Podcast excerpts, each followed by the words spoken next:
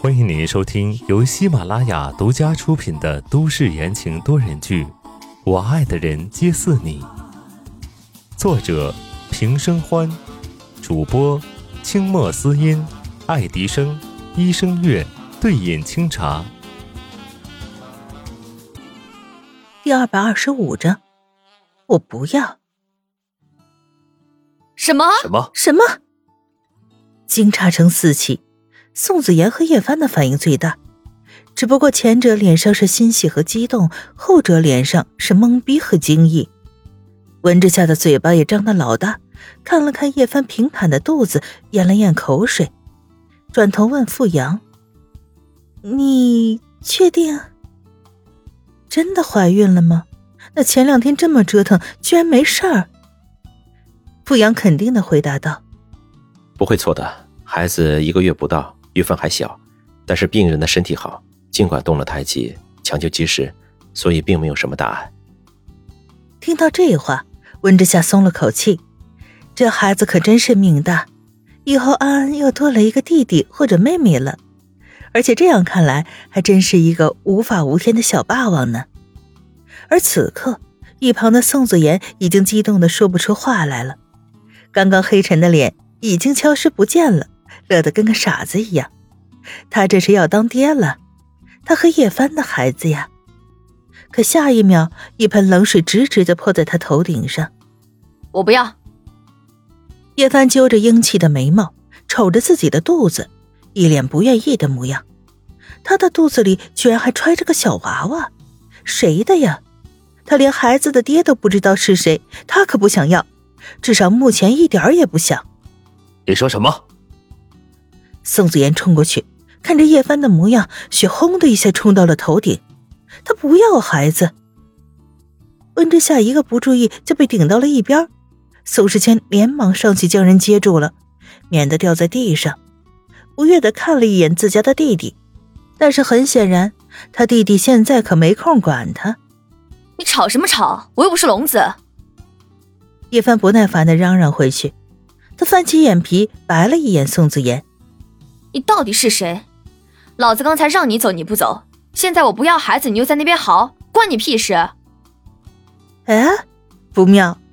宋时清默默的拉着温之夏往后退了一步，他最是了解自家弟弟的性子，这五六年来把叶帆捧在手心上，放在心头上，这下被心疼的宝贝炸了毛了。他们这些围观者才是最容易被殃及的。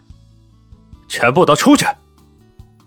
宋子妍头也不回，吼声震耳欲聋的响彻了整个病房。喏，果然如此。宋时清二话不说，拉着温之夏就退出了病房。傅阳也很有眼力劲的跟了上去。啊，怎么走了？他们两个人还在吵架呢呀！温之夏心急。这人才刚醒啊，又有了孩子，要是宋子妍一个不留神弄伤了叶帆，该如何是好啊？他们俩夫妻的事情，让他们自己解决吧。那我们现在去哪儿啊？去见见老朋友。离开医院，宋时清带着人去了一趟宋氏集团。刚到达总裁办公室，就听到了一阵熟悉的调笑声：“小夏夏，听说你成我妹妹了。”我们真有缘分啊！温之夏抬头，恍然间看到一个黑色的人影扑了过来，他还没反应过来，就被宋时清一拉一搂，护在了胸前。宋时清，你太过分了！白思年没抱到人，暴躁的很。小小白，温之夏不可置信的看着那人，他能从行为和举止、声音认出是白思年，但这样子。却是黑了三度啊，变成小黑了呢。别用那种眼神看着我。白思年阴恻恻的回望了一眼。要不是你老公让我去中东，爷我至于被晒成这样吗？其实白思年的样貌摆在那儿，晒黑对他根本就没有影响。而且他明明是晒成了古铜色，以前白的像个美艳绝伦的女人，现在反而多了几分阳刚之气。比之前更吸引人了。晃了晃神儿，温之夏眨巴眨巴眼睛，正要解释，眼角却瞥到了宋时清警告的眼神，愣是把这话活生生的给咽了回去，呛得咳了一声。哎，算了，免得家里的醋缸又得翻了。言归正传，战果如何？宋时清懒得寒暄，直接问道。谁知白思年长腿一迈，直接转身走人了。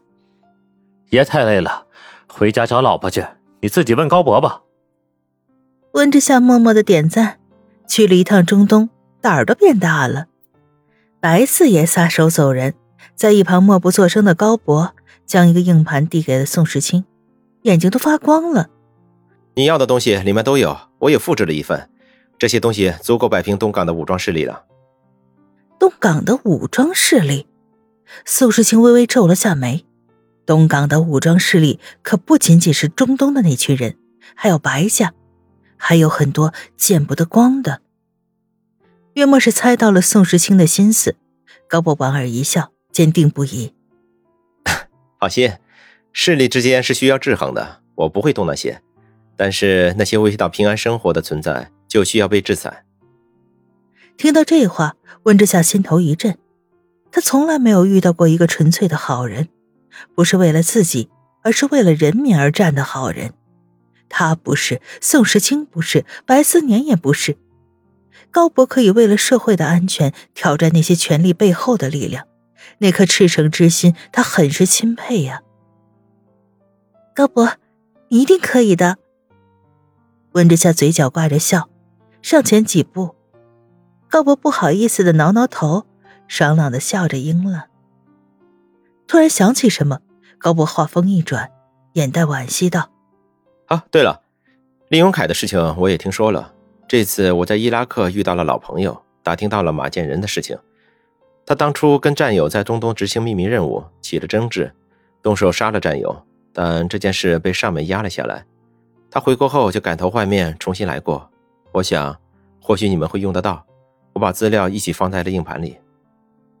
黝黑的硬盘在桌上闪着光，苏时清眼神一厉，这倒是个意外的收获。嘴角勾起，宋狐狸心思百转千回，这一局又多了一份胜算。谢了，是个谈判的好筹码。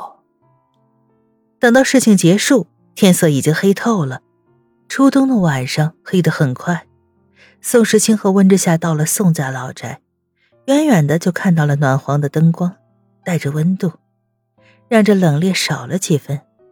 少爷夫人。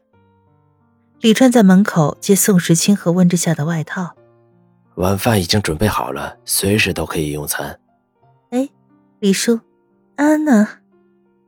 温之夏疑惑道：“平时他们一回来，那团子肯定是老远就跑出来，但今天怎么不见人影呢？”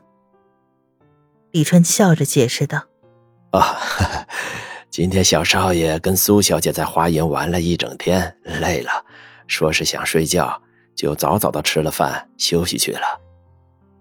跟苏新月玩，温之夏很是诧异，正要发表意见，突然想起了白日里宋时清跟他说过的话。罢了，他不跟苏新月计较了。宋家欠下的债，他也是宋家的一份子，有义务帮忙还的。